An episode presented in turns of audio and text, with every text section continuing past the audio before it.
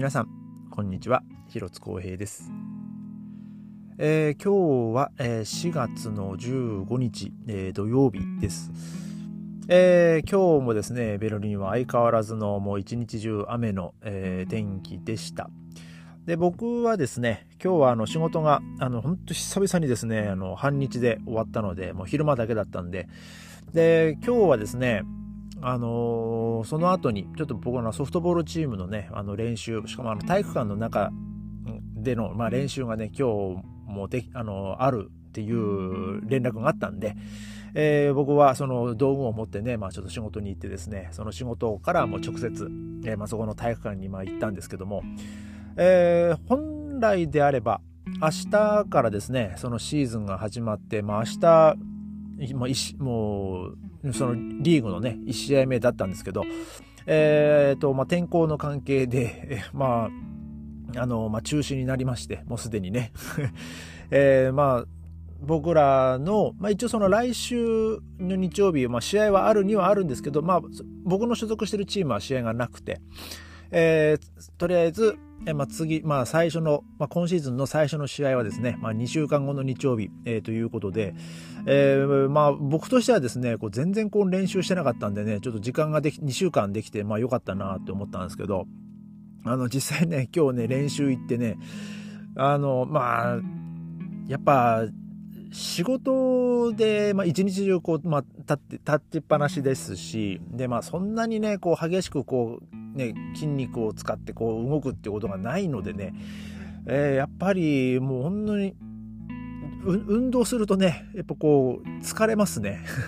思い、思うようにこう、体が動かないっていうか、やっぱりこの、あのー、特にこう、瞬発力とかね、結構使う、まあ、スポーツですからね。えー、なので、やっぱその体がこうすぐにこう反応してくれないっていうね。えー、あとは、やっぱりですね、もうずっとこうやっぱ立ち仕事ばっかしてるんで、まあ、その足の筋肉もですね、なんかこう、しゃ,、まあ、しゃがんだり、まあ、立ったりっていうのをこう繰り返してるとですね、なんかこう、なんかもうつりそうになったりとかしてね、まあちょっとこう、頻繁にね、その、まあスクワットとかやったり、まあそういう足の筋肉をね、使うことを意識してればね、まあ、まあ2週間ぐらいあれば、あの、ある程度はこう、まあ戻ってくるとは思うんですけど、えー、今日もですね、まあ、特にまあ僕はそのチームではそのキャッチャーっていうポジションをやってまして、まあ基本的にはもうずっと座ってるんですよ。で、まあ、座りっぱなしなんで、その、ももと、あと、まあ、その、ふくらはぎとかがね、やっぱりこう、緊張状態になるわけですよね。え、なので、それを、その緊張状態のまま、まあ、こう、張ってる状態ですよね。その、まあ、筋肉が伸びてる状態。そ、そのまんま、えー、で、こう、まあ、座ってたりとか、まあ、あとはまあそのちょっとたまにこう立ったりとかあとまあボールがちょっと上に抜けたらもうちょっと飛びつかないといけないとかななんかそういう時もあるんでやっぱそういうところところでね足の筋肉に結構負担がかかってですね結構最初あのー、なんか釣りそうだなと思いながらですねちょっとこうだましだまし今日やってたんですけどね。まあちょっとずつあの体を動かしてってあのまあそんな感覚もね、まあ、だいぶこう治ってきたんですけど。まあでもやっぱこう練習してないとですねやっぱりそういうのはもうすぐプレーにに出ますね。あの、まあ、ボール取る分にはいいんですけど、あの、そんなにこう激しく体を、まあ、まあ、瞬発的にこう、パッと、ね、手とか動かしたりはしなきゃいけないですけど、やっぱこう、打つことに関してはですね、やっぱこう、全然、あの、当たんないですね。特にこう、ボールが速いピッチャーの場合はね。あの、まあ、僕、その子のね、ボールを取るのはね、全然、あの、余裕で取れるんですけど、まあ、今日ね、その練習で、まあ、そういうライブピッチングみたいなのをやってですね、あの、全然当たんなかったですね、今日。もう全然ダメだわっていう話で。えー、まあでもまあ次、まあ2週間後までにはね、まあちょっとずつそう体を少し動かして、あの、少しでも、まあそのチームにね、まあ貢献できるように、まあ頑張りたいなと、まあ思うんですけども。えー、今日はですね、えっと、まあちょっとまたドイツのちょっとニュースを取り上げたいんですけども、あの、乳製品のあの消費のことについてですね、ちょっとこのニュースをね、取り上げたいんですけども、えっ、と、そのチーズとか、あとまあバターなどのですね、その乳製品ですね、が、まあその消費が、まあ減ったと、まあそういうニュースがありました。で、2022年ですね。まあ本当去年のデータなんですけど、えー、牛乳、チーズ、バターの消費量が、あの、まあ結構減ったらしいですね。で、えー、その、えっと、統計ではですね、あの、一人当たりの牛乳の消費量、まあ、これは全部、その、チーズとかバターを、まあ、多分ひっくるめての、えまあ、その、えー、その牛乳で、まあ、換算してのですね、えー、まあ、その消費量なんですけども、えー、一人当たり、えー、46.1キロで、まあ、過去最低の水準だったと。えー、まあ、そういうふうに、こう、報道されてます。で、まあ、その、そのなんでそうなったかっていうとですねやっぱり、まあ、そのロシアとかウクライナとか、まあ、そういう問題もあってあとその、まあ、物価の、まあ、上昇ですね。その牛乳やその乳製品の価格がまあ上がったっていうのとあとはまあ最近よく聞くあのビーガンですよ。あのだから動物性のものじゃなくてこう植物性牛乳の代替品の販売が増加したことにもまあよると。だからまあその、まあ、豆乳とか、あと、なん、なんでしたっけね、なんか、ハーファ、ハーファ見る日って何だったっけな？ちょっとまあ忘れましたけど、あの、まあ、麦だったかな？なんかね、忘れました。なんかそんなのがあるらしいんですけどね。うん。あの、まあ我が家、まあ妻がね、あの、よく、まあ豆乳、まあ買って、買ってくるんですけど、で、まあ僕もね、一時期、あの、まあ特にその定期的にね、そのジムに行ってこう筋トレした後とか、えー、は、あの、ちょっとまあプロテインをね、あの、豆乳で割って飲むというのがね、結構、あの、牛乳で飲むと、まあ確かに、あの、美味しくなるんですけど、まああの、牛乳よりまあその豆乳の方がね、まあそのプロテインもね、含まれてるし、うん、ななんか、そっちの方がいいよって言われて、まあ、それでまあ僕もそのプロテイン飲む時はその豆乳で割って飲んだりとかしてたんですけど、えー、まあ僕はでもやっぱりね豆乳うーん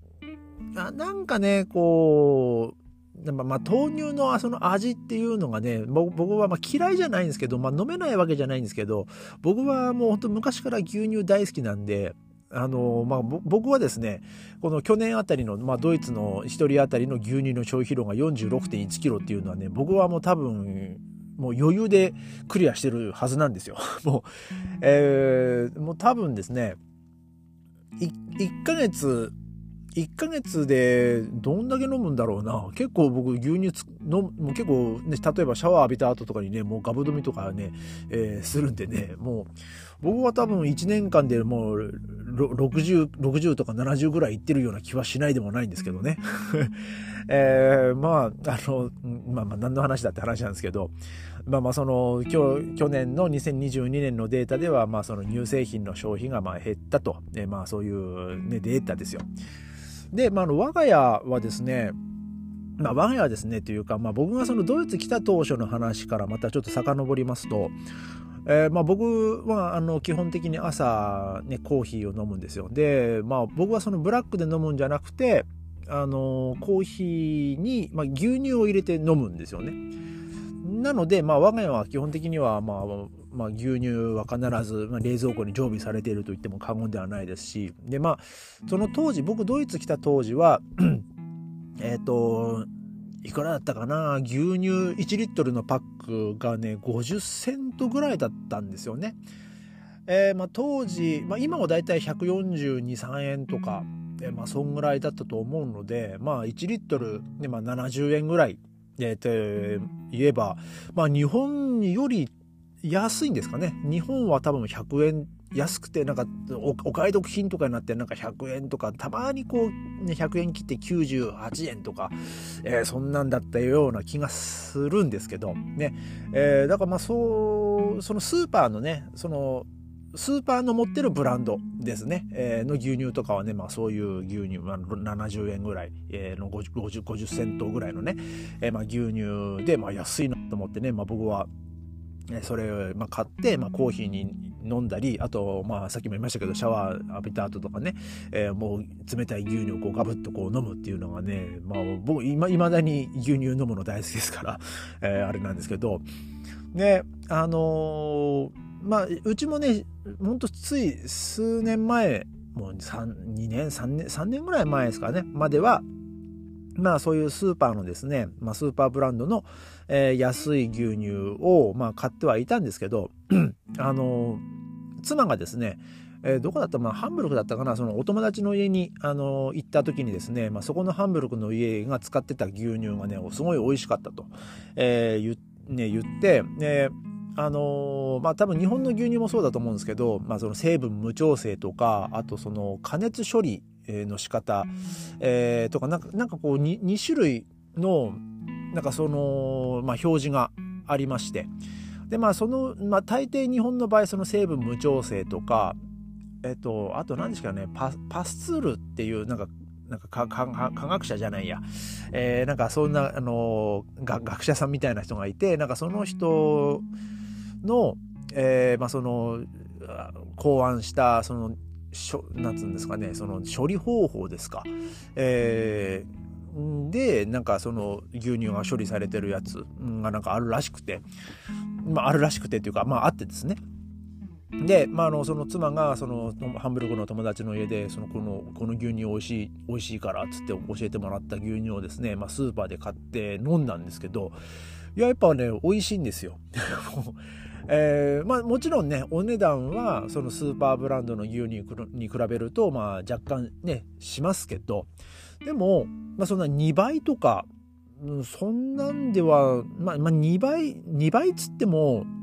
えー、もうまあ、1ユーロ、まあ、今はねもちろんあの上がってますけど、えー、今はそのスーパーブランドの牛牛乳でも多分70何セントとかですかね。あの僕がドイツ来て1年目か2年目ぐらいの時に結構ドイツでもあのニュースになったんですけどバターのあの値段が上がるっていうので結構ねなんかこうドイツにブーブー言ってた、えー、気もする。確かそんな記憶もあるんですけど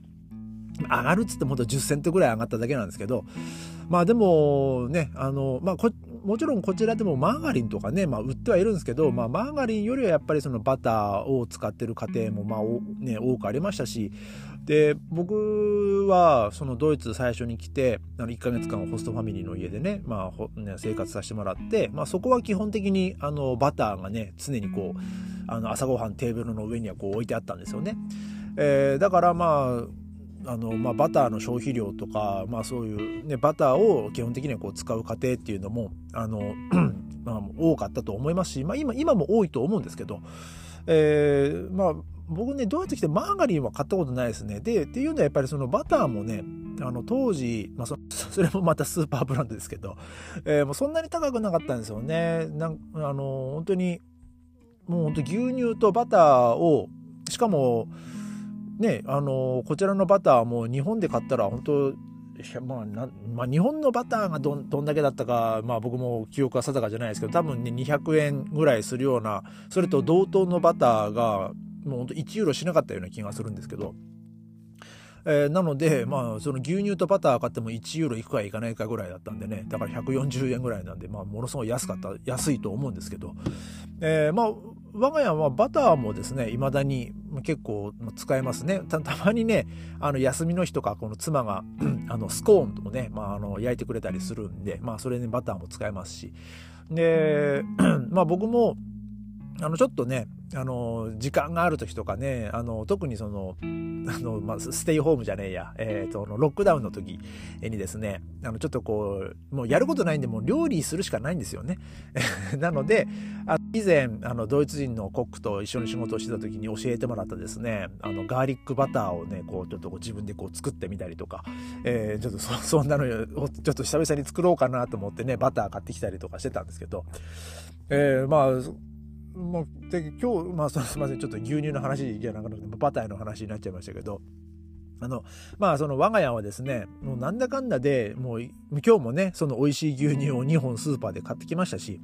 あの、やっぱその牛乳の消費量はね、我が家はもう非常にこう、あの、ドイツの平均をかなり上げてる家庭なんじゃないかなと、まあ僕は思うわけですよ。で、まあ、まあ、こんな話をしてるとね、あなんかまたね、喉も渇いてきたし、まあ、あの、冷たい牛乳をね、また飲みたいな、なんていうね、今も本当に思ってるんですけど、あの、ねまあ、その、まあ、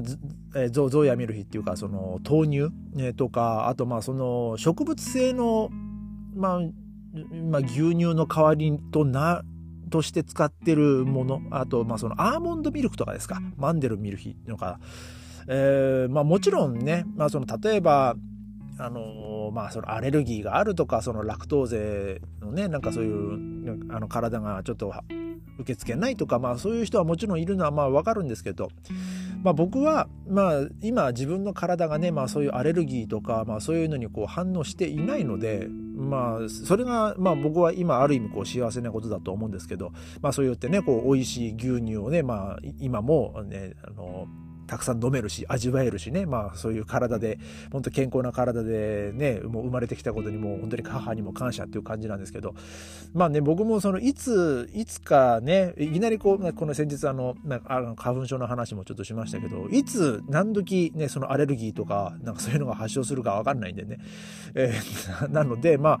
飲めるうちにねもう僕はたくさん牛乳、まあ、乳製品をねもうしっかりと味わっておこうかなと、えー、思います。えー、まあ今日はですね、まあ、こんな感じで、まあ、明日日曜日なんですけども、えー、明日もなんか一日雨の予報なので、まあ、試合もねなくなりましたし、まあ、ちょっと家でまあまたのんびりしようかなと思います。えー、それではまた明日ありがとうございました。